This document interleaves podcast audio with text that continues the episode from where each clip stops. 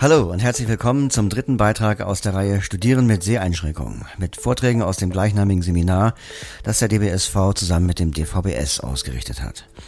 In diesem Beitrag sind vier Vorträge zusammengefasst, weil sie alle ein bisschen kürzer sind, liegen so zwischen fünf und acht Minuten. Da geht es zum einen um Psychologie, dann um Biochemie und Informatik, im Tandem studiert sozusagen, dann Online-Redaktion, ja, kann man auch studieren. Und zum Schluss Politikwissenschaften und Kommunikationswissenschaften. Los geht's mit Psychologie. Da erzählt uns Sophie Heinecke von ihrem Studium. Sophie ist sehbehindert und hat deshalb viele Probleme nicht, mit denen Blinde sonst so in Sachen Studium konfrontiert werden.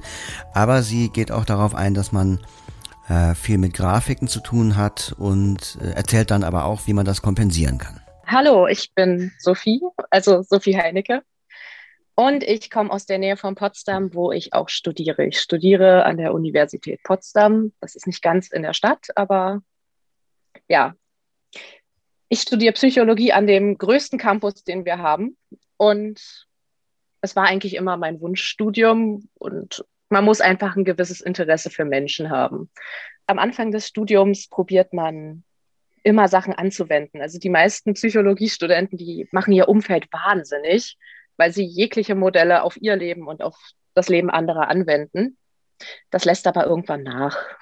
Das Studium setzt sich zusammen aus Entwicklungspsychologie, Sozialpsychologie, Biopsychologie ähm, und halt so allgemeiner Psychologie, alles was rund um die Wahrnehmung geht. Und ja, das ist ganz interessant. Dann kommen so ein paar rausstechende Theorien wie zum Beispiel Evolution. Warum sind wir so, wie wir sind? Das geht schon fast in die philosophische Richtung. Und auch im Bachelor hat man schon angewandte Sachen, wie zum Beispiel die klinische Psychologie. Da kommen dann ganz tolle Sachen wie ja, Krankheiten diagnostizieren. Wer ist depressiv? Wer hat eine Essstörung? Wann, wie, wo, was? Das ist ganz interessant. Das geht aber gar nicht so sehr ins Detail. Der Punkt ist, dass man in der Vorlesung direkt gar nicht gar nicht so viel mitbekommt. Das Hauptstudium setzt sich eigentlich daraus zusammen, dass ihr zu Hause sitzt und ganz, ganz viel lest. Und das ist, glaube ich, auch die größte Herausforderung. Die Leute, die, denen es schwerfällt zu lesen, für die ist Psychologie nichts. Was dem Psychologiestudium auch immer wieder nachgesagt wird, ist, dass unglaublich viel Englisch drin vorkommt. Und das stimmt. Der Punkt ist, ihr müsst aber nicht unbedingt Cracks in Englisch sein. Das kommt mit der Zeit. Also viel Fachliteratur. Ja, man liest sich irgendwann rein. Man kennt die Fachwörter. Manchmal kennt man sogar die Autoren, die den gleichen Schreibstil haben. Und man gewöhnt sich einfach an, viel quer zu lesen. Also das funktioniert nach einer Zeit schon. Nur eine gewisse Eingewöhnungszeit. Ich glaube, der größte Punkt, wo die meisten rausfliegen beim Psychologiestudium, ist Statistik das ist nicht jedermanns Sache und das wird oft unterschätzt bei Psychologie. Also wissenschaftliches Arbeiten ist ein Riesenpunkt und wir lesen viel über Effekte gar nicht. Also schon, warum das alles so ist, aber gerade die Auswirkungen der ganzen Theorien, die sind ein großer Teil des Studiums und ja, Quellen, Quellen, Quellen. und dazu gehören leider auch Grafiken. Das ist, glaube ich, der allergrößte Punkt für uns, weil in, ja, im wissenschaftlichen Arbeiten gibt es so die Regel, entweder es ist als Grafik dargestellt oder ausformuliert. Und das lehren auch unsere Dozenten und das ist natürlich Mist. Ich sitze immer vor meiner Fachliteratur und denke mir, na danke. Aber das Schöne an Psychologie ist, es gibt so unglaublich viel Literatur. Irgendjemand hat die Effekte schon mal ausformuliert. Also ihr findet das ja, deswegen lernt, lernt ihr im Psychologiestudium auch einfach wissenschaftlich zu arbeiten. Wie recherchiert ihr gut? Es gibt eine Seite, wo ihr gucken könnt. Ihr googelt nicht die normale Literatur, sondern das nennt sich Google Scholar und da, da findet ihr ganz, ganz viel Literatur. Und jede Universität, zumindest die, die ich kenne, die haben eigene Bibliotheken und die meisten haben mittlerweile Online-Ressourcen en masse. Also wir haben zum Beispiel eine Springer Verlag Lizenz und weiß ich von wie vielen Verlagen noch. Und ich glaube, über die Hälfte unserer Literatur ist mittlerweile eingescannt. Da kriegt wow. man dann von zu Hause einen VPN-Zugang und ja, dann könnt ihr euch einloggen. Entweder seid ihr auf dem Campus, dann könnt ihr euch die Literatur so runterziehen. Und im allerschlimmsten Fall, ich habe einen Nachteilsausgleich, da steht drin, ähm, dass ich mir die Sachen, also wir haben tatsächlich einen Dienst bei uns, wir haben drei Angestellte von der Uni, das sind Studierende und die scannen Literatur ein für Leute mit Nachteilsausgleichen. Da muss ich dann mhm. zwei, drei Wochen vorher Bescheid sagen und also das läuft über unsere Behindertenbeauftragte und ja, die rechnen sich dann fünf Stunden ab und stehen den ganzen Tag am Scanner und scannen das ein und ich kriege das dann irgendwann per Mail zugesandt. Das war Sophie Heinecke zum Thema Psychologie. Blinde Informatiker kenne ich ja einige, aber einen blinden Biochemiker kenne ich noch nicht. Und da würde ich auch erstmal denken, das ist ja bestimmt nicht so einfach, im Labor zu arbeiten mit Mikroskop und Bakterienkulturen oder auch Viren. Ähm, aber Leon studiert ja beides und der erzählt gleich, wie man das äh, kombinieren kann, also Biochemie und Informatik, um dann auch als blinder Mensch sehr gut aufgestellt zu sein.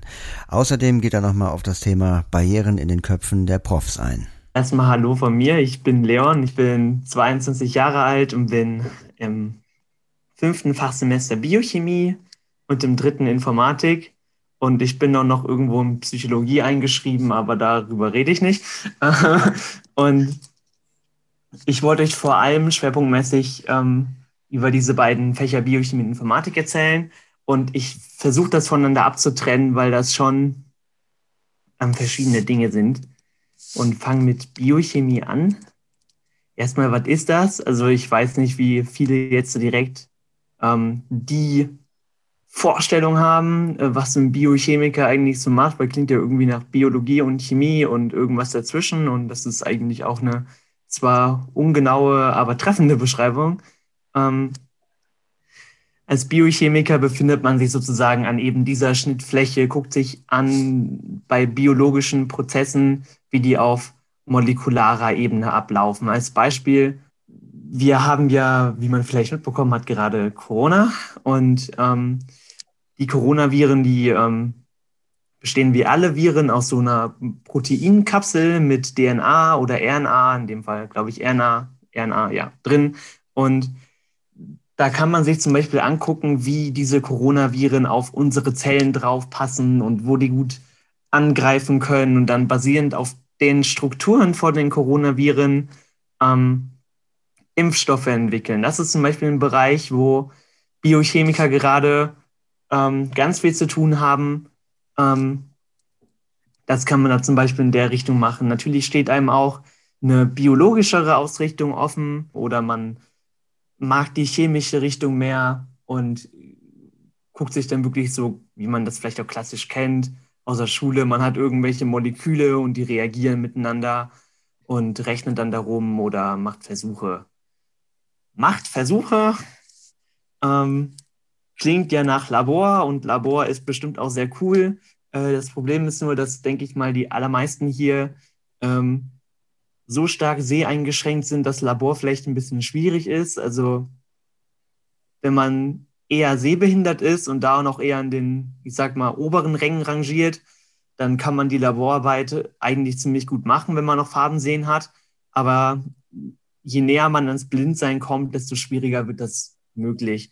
Und ich bin ähm, gesetzlich blind, also ich habe noch einen minimalen Sehrest mit einem Tunnelblick ohne Farben. Der ist aber für nichts zu gebrauchen, außer für brennt das Licht oder brennt es nicht. Ähm, bedeutet, Labor ist für mich nicht und dementsprechend ähm, wird das auch sein, wenn man das blind macht. Ich habe eine Unterstützung im Labor, dann macht das mit Kommilitonen und es ist auch ganz klar gewesen, als ich Biochemie angefangen hat, dass ich auch später nicht im Labor arbeiten werde. Das ist Quatsch. Ähm, ich habe das angefangen, um ein bisschen auf die in diese theoretischere Richtung zu gehen, keine Ahnung, Quantenchemie oder Richtung Bioinformatik. Und deswegen habe ich dann auch das Informatikstudium noch angefangen als zweites Studium, weil ich halt gemerkt habe, reine Biochemie, da sehe ich für mich keine Chance ähm, auf dem Arbeitsmarkt. Ähm, aber wenn man halt das biochemische Know-how hat, oder auch wenn man Bio studiert, das Biologische, und dann halt noch mit Informatik draufsetzt, dann ist man natürlich super aufgestellt. Ähm, was mich zum Informatikstudiengang überleitet, da kann man sich vielleicht eher was vorstellen. Das hat natürlich viel mit Programmieren zu tun, aber tatsächlich nicht nur. Es geht auch viel darum, wie geht man mit Daten um und wie, wie löst man effizient irgendwelche Probleme und bringt dem Computer sozusagen bei, ein Problem zu lösen. Wie formalisiert man das, bringt das in eine Sprache, die der Computer versteht und dann löst er das für einen. Also die hier anwesenden Psychologen haben das bestimmt schon mal im Rahmen ihrer Statistikausbildung auch gemacht, ähm, wo man mit einem Computer Sachen machen muss, die über Word-Dokumente hinausgehen oder zocken. Ähm, und als Informatiker steigt man einfach sehr tief ein. Und wenn man sich dafür interessiert, wie man Sachen effizienter lösen kann und das cool findet, dann bietet sich das an, vor allem weil das auch in vielen Fällen barriereärmer ist als Biochemie. Wenn man sowas probiert, finde ich, ist es wichtig, flexibel zu sein und das eher als Experiment zu sehen. Also zu sagen, ich probiere das, weil das Studium ist hart, das macht nicht immer Spaß. Und man probiert es und entweder es läuft, man hat Spaß und man glaubt, man findet sich da wieder oder man tut es halt nicht. Also ich werde meinen Master auch in Informatik machen und nicht mehr in Biochemie, weil mhm. ein biochemischer Master für mich nicht das bietet, was ich möchte in der Zukunft. Ich habe mich noch in Köln und Mainz beworben und da haben die, die, die Profs, die Prüfungsausschüsse schon recht klar signalisiert, sie können sich das nicht vorstellen. Und rechtlich kann man natürlich trotzdem da rein, aber mhm. wenn da du halt siehst, da sind menschliche Hürden, dann überlegt man sich zwei, dreimal. Hier in Düsseldorf habe ich Glück, weil ich einen gut, also einen sehr aufgeschlossenen Prüfungsausschussvorsitzenden habe, der auch einfach gesagt hat, ja, keine Ahnung, wie das geht, wir probieren das jetzt zusammen aus. Wir sind Wissenschaftler, machen wir doch daraus ein Experiment. Und die meisten Profs, mit denen ich zu tun habe, sind am Anfang sehr skeptisch und können sich das nicht vorstellen, sind da teilweise auch ein bisschen kritisch, weil das für die teilweise mehr Aufwand bedeuten kann. Wenn der jetzt ein Blinder ist, weil dann funktioniert nicht mehr die typische Routine, dann bittet man zum Beispiel darum, dass man in der Vorlesung eine Formel hat, die nicht einfach nur an die Tafel klatscht und nichts dazu sagt, sondern dass man die vielleicht kurz vorliest oder so. Aber ähm, zumindest in meinem Fall war das so, dass im Laufe des Studiengangs ähm, die Professoren Stück für Stück anfingen zu merken, dass das funktioniert und das spricht sich unter denen dann auch herum. Also als ich dann im dritten Semester in irgendeine Veranstaltung kam, habe ich schon vom Prof gehört, ja, ja, der und der Prof hat mir schon von dir erzählt, das klappt ja ganz gut. Aber am Anfang muss man da immer ein bisschen Überzeugungsarbeit leisten. Leon Porz mit Biochemie und Informatik. Bei Assistenzkräften denke ich immer an Leute, die einem was vorlesen oder die Texte für einen einscannen. Ich wäre aber nicht darauf gekommen, dass die auch nützlich sein können, wenn man einfach mal in der Mensa was essen will. Davon erzählt jetzt Karina Tillmann. Die studiert Online-Redaktion. Da geht es natürlich auch erstmal um den Studieninhalt. Dann gibt sie ein paar nützliche Tipps, wie man an Assistenzkräfte kommen kann, wenn man sie sich denn selbst aussuchen darf. Und sie berichtet von ihren Erfahrungen mit sehenden KommilitonInnen bzw. sehenden Interviewees. Hallo, ich bin Karina, bin 23 Jahre alt und vollblind von Geburt an und ich studiere den spannenden Studiengang Online-Redaktion, also bei mir hieß es noch Online-Redakteur, an der Technischen Hochschule in Köln. Jetzt fragt man sich vielleicht, was man da so macht, wenn man Online-Redaktion studiert. Also bei mir geht es geht ganz viel klar um Journalismus. Ihr lernt Texte zu schreiben, Videos und Audios zu produzieren, und ähm, wie man dann vernünftig im Internet recherchiert und Google auch das ausspuckt, was ihr dann auch wollt und nicht allen anderen Scheiß. und ähm, ihr lernt aber auch, was es mit Medienrecht so auf sich hat, wie das Mediensystem aufgebaut ist, Social Media und Online-Marketing, Webdesign, Webseiten gestalten mit einmal mit so mehr oder weniger professionellen Website-Baukästen. Der ein oder andere hat bestimmt schon mal von WordPress gehört. Ihr lernt aber auch Websites theoretisch selber von Hand zu machen mit HTML und CSS. Und es ist ein sehr, sehr, sehr vielfältiges Studium Irgendwer hat mal gesagt, am Ende ist man quasi die eierlegende Wollmilchsau. Man kann von allem etwas und man kann danach auch so ziemlich alles machen. Manche sind beim Radio oder Fernsehen gelandet, andere in einer Werbeagentur oder äh, bei der Spielekonzeption oder so. Das ist sehr, sehr, sehr, sehr vielfältig. Aber vieles ist in dem Studium auch nicht einfach, weshalb ich Studienassistenten habe. Eine, die Katrin, ist zum Beispiel heute auch hier. Und ähm, ja, in meinem Studium muss ich zum Beispiel auch ein dreimonatiges Vollzeitpraktikum machen. Das habe ich beim Express in Köln absolviert. Wenn ihr mal gucken wollt, was ich da gemacht habe, müsst ihr einfach mal Kölner Perspektiven googeln. Da müsstet ihr was finden, wenn SEO richtig funktioniert. Also SEO ist die Suchmaschinenoptimierung. Und ja, jetzt gerade bin ich kurz davor, meine Bachelorarbeit anzumelden. Und das ist der zweite Grund, warum ich eigentlich hier bin. Ich entwickle nämlich im Rahmen meiner Bachelorarbeit eine Website von Studierenden mit Beeinträchtigung für Studierende mit Beeinträchtigung, die unter dem Thema Studieren mit Beeinträchtigung in Köln steht. Man braucht schon, also das Zulassungsverfahren ist so, man muss schon einen gewissen NC haben, der liegt so bei 2,3, 2,5 oder so. Was aber mindestens genauso wichtig ist, man muss ein, zu meiner Zeit war es auf jeden Fall noch sechswöchiges journalistisches Vorpraktikum machen. Das kann man bei einer Zeitung machen, beim Radio, in der Werbeagentur, wenn man euch nimmt beim Fernsehen oder so. Das muss man eben nachweisen, um zugelassen zu werden. Aber auch dafür ist es sogar möglich, Assistenz zum Beispiel zu beantragen. Die habe ich nämlich auch bezahlt bekommen, weil es unmittelbare Voraussetzung ist, um den, das Studium in Angriff nehmen zu können. Bei mir war es so, ich habe es in Krefeld bei Welle Niederrhein, einem Radiosender, gemacht. Und nach ersten Unsicherheiten, was kann die Blinde denn überhaupt? Was können wir der aufdrücken?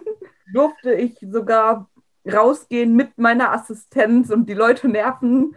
Es war in der Weihnachtszeit und denen das Mikro unter die Nase halten, um sie nach ihren Weihnachtstraditionen zu befragen. Die Assistenten durfte ich mir zum Glück selbst aussuchen. Ich habe teilweise auch so Zettel verteilen lassen unter den neuen Erstsemestern, mit denen ich dann teilweise auch angefangen oder Veranstaltungen besucht habe. Hallo, ich bin und ich suche. Und wenn ihr Bock habt, schreibt mir eine Mail. Ich habe aber auch bei Facebook gepostet, dass ich Jobs äh, zu vergeben habe oder auf der Seite Stellenwerk. Das gibt es in Köln, Düsseldorf, Dortmund, Berlin, ich weiß nicht sonst, wo sonst noch. Mm, und da kann man eben auch so Assistenzjobs zum Beispiel aufgeben. Da ich in NRW lebe, kriege ich das vom Landschaftsverband Rheinland. Aber in anderen Bundesländern ist es auch wieder jemand anders, der dafür zuständig ist. Und ähm, da habe ich dann eben einen Antrag gestellt auf Assistenz und Hilfsmittel und hab, der wurde dann nach mehr oder weniger größerem Hin und Her genehmigt. Die Assistenz war das kleinere Problem, die Hilfsmittel mehr, aber ja. Den Mensa-Besuch würde ich euch übrigens, wenn ihr vollblind seid, so wie ich, immer mit Assistenz empfehlen, da es oft in der Mensa so ist, dass es zum Beispiel mehrere Schlangen gibt und in der ersten Schlange gibt es Pommes, in der nächsten Schlange gibt es Nudeln und in der dritten gibt es chinesisches Essen. Und wo welche Schlange ist, findet man sonst schlecht raus. Und es ist auch oft wie so eine Art Buffet, dass man sich verschiedene Sachen nehmen kann. Und deswegen würde ich euch das immer mit Assistenz empfehlen. Was Kontakte zu anderen Studierenden angeht, war es bei mir am Anfang schon so ein bisschen so, Zitat einer meiner Assistentinnen damals, die haben dich angeguckt wie ein Alien. Naja, wer mit zwei Begleiterinnen und Blindenstock aufkreuzt, wird auch erstmal blöd angeguckt. Das hat sich dann aber im Laufe der Zeit geändert und die Leute sind immer offener und aufgeschlossener mir gegenüber geworden. Und es haben sich auch kollegiale Verhältnisse oder aber auch Freundschaften entwickelt. Ja. Und damit kommen wir zum letzten Vortrag in dieser Episode. Den hält Lisa Rubin und die studiert Politikwissenschaft und Kommunikationswissenschaft. Ja, hallo auch von meiner Seite. Schönen guten Abend. Von der Studienaufteilung her ist es so, dass ich im Hauptfach Politikwissenschaft studiere und im Nebenfach Kommunikationswissenschaft. Bin jetzt am Ende meines fünften Semesters und werde also im Sommer ähm, mit meiner Bachelorarbeit dann den ersten Teil des Studiums abschließen. Wie bin ich jetzt eigentlich dazu gekommen? Ich habe mich in erster Linie für die Politikwissenschaft interessiert. Das war so mein Hauptziel und das fing, ich würde mal sagen, so in der achten Klasse am Gymnasium ungefähr an. Da habe ich mir dann irgendwie so Fragen gestellt, wo ich mir dachte, naja, wenn ich dann mal Sozialkunde habe, dann werde ich mich melden und die werden mir beantwortet und dann passt es. Und irgendwie war dem aber nicht so. Also es waren dann solche Dinge wie, ja, also der Bundespräsident hat irgendwie gar nicht so viel Macht. Was ist denn dann überhaupt seine Aufgabe? Wozu braucht man den? Oder wie kann es sein, dass eine Familienministerin plötzlich sich um den Bereich Verteidigung kümmert? Solche Fragen haben mich dann irgendwie beschäftigt und ich habe keine Antworten gefunden, die mich komplett zufriedengestellt haben, zumindest nicht äh, im Unterricht. Ich habe mich dann immer weiter damit auseinandergesetzt, was politisch so passiert, vor allem im Ausland. Das war dann ungefähr so die Zeit, äh, wo das Ganze losging mit der Krim-Krise. Dann vielleicht, äh, ich weiß nicht, wie viele da jetzt Bescheid wissen mit dem ganzen G8-System und so weiter, aber ich hatte dann in der Oberstufe ein Seminar wo es sehr viel um Reflexion ging, was möchte ich beruflich machen. Und da wurde man sozusagen verpflichtet, Interviews zu führen tatsächlich, wo es dann darum ging, mein Traumstudium, wie sieht es aus? Ich befrage einen Studierenden direkt. Das habe ich dann auch gemacht. Das war ein junger Typ, der war damals schon mit dem Studium fertig. Und was der mir gesagt hat, war, wenn du dich für Politik interessierst und Politikwissenschaft studieren möchtest, dann denk an meine Worte, du musst sehr viel lesen. Das ist heute auch schon gefallen. Und es ist wirklich wahr. Ich habe es damals ein bisschen abgetan, aber es stimmt absolut. Sehr viel Texte, sehr viel Englisch. Also man kommt da eigentlich gar nicht wirklich raus. Die Politikwissenschaft lebt vom Diskurs, der wirklich in Texten eigentlich stattfindet. Dann, das wurde auch schon genannt, äh, die Uni richtig auszuwählen, da wird man in der Schule gar nicht so krass darauf vorbereitet, finde ich. Also ich bin jetzt 21, würde mal sagen, ich bin relativ äh, im Zeitplan so, aber ich habe einfach die Uni gewählt, die mir am ehesten zugesagt hat von der Entfernung. Ich komme aus der Nähe von München, habe dann die LMU genommen, weil ja, die ist halt groß und renommiert und ja, ist gut in meinem Umfeld so mittendrin, das passt schon. Heute würde ich das anders machen. Es gibt auch hier bei Politikwissenschaft ganz verschiedene äh, Spezialisierungen. Manche gehen mehr in Richtung Innenpolitik, manche beschäftigen sich mehr mit dem Ausland allgemein, manches geht vielleicht um, keine Ahnung, einen Kontinent ganz speziell. Da muss man sich dann genau informieren. Ich war dann in meiner Abi-Phase am Tag der offenen Tür an der LMU, weil ich dann wusste, ja, ich bewerbe mich zwar woanders, aber eigentlich möchte ich hier hin. Das hat ja dann auch geklappt. Und dann war eben die Frage, gut, wenn du Politikwissenschaft studierst, dann kombinierst du das bitte mit einem Nebenfach. Was wäre das dann? Und da wurde ich dann ähm, aufmerksam gemacht auf das Fach Kommunikationswissenschaft, hatte mich davor eigentlich auch für andere Sachen interessiert, bin aber sehr froh, da, dabei geblieben zu sein. Und genau, also das ist eben ein wichtiger Punkt, dass man da schaut, wo liegen die Interessensgebiete. Was ich tatsächlich damals gemacht habe, war zu gucken, wie barrierefrei ist die Uni und so weiter, was gibt es da für Angebote. Da ist die LMU sehr, sehr gut mit dabei. Trotzdem ist wichtig, äh, die LMU ist sehr groß und ich glaube, für den Master werde ich mich auf jeden Fall für eine kleinere Uni entscheiden, wo man weniger anonym ist, um es mal so auszudrücken. Ähm, auch das Lernen an der Uni ist sehr speziell. Also ich fand den Übergang vom Abi zur Uni sehr schwierig. Das kommt natürlich auch auf die Klausurformate an. Vor allem im Nebenfach Kommunikationswissenschaft geht es bei mir sehr viel um Multiple Choice, also Ankreuzen. Das ist nicht jedermanns Sache. Ich war damit, glaube ich, am Anfang auch ein bisschen, habe ich mich alleine gelassen gefühlt. oder auch sowas wie die Erstellung des Stundenplans. Da muss man dann wirklich einfach schauen, dass man schnell an die jeweilige Beratungsstelle anknüpfen kann und sich da Hilfe holt. Das ist auch gar kein Problem. Die unterstützen einen gerne.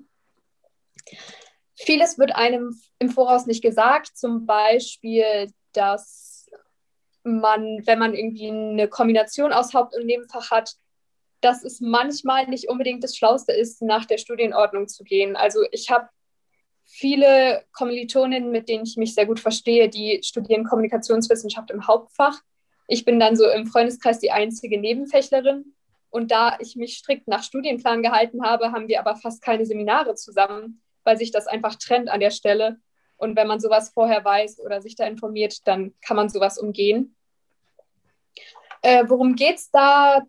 Was ich eigentlich mache, sind sehr verschiedene Bereiche, so wie in fast jedem Studium. In den ersten beiden Semestern kommen sehr viele Grundlagen auf einem zu. In Politikwissenschaft ist es sowas wie das politische System Deutschlands. Das kann man sehr gut mit Sozialkunde vergleichen, was man an der Schule hat. Politische Theorie, da geht es eher um sowas wie Aristoteles und Platon. Wie haben die die Politik damals für sich entdeckt? Ähm, beide Module bestehen aus einer Vorlesung und einem Grundkurs. Man kommt viel zur Diskussion. Das ist sehr angenehm, wenn man sich wirklich dafür interessiert. Die Klausurformate sind vielleicht ein bisschen anspruchsvoll. Mal ist es ein Essay und mal eine Ankreuzklausur. Es kommt dann immer drauf an.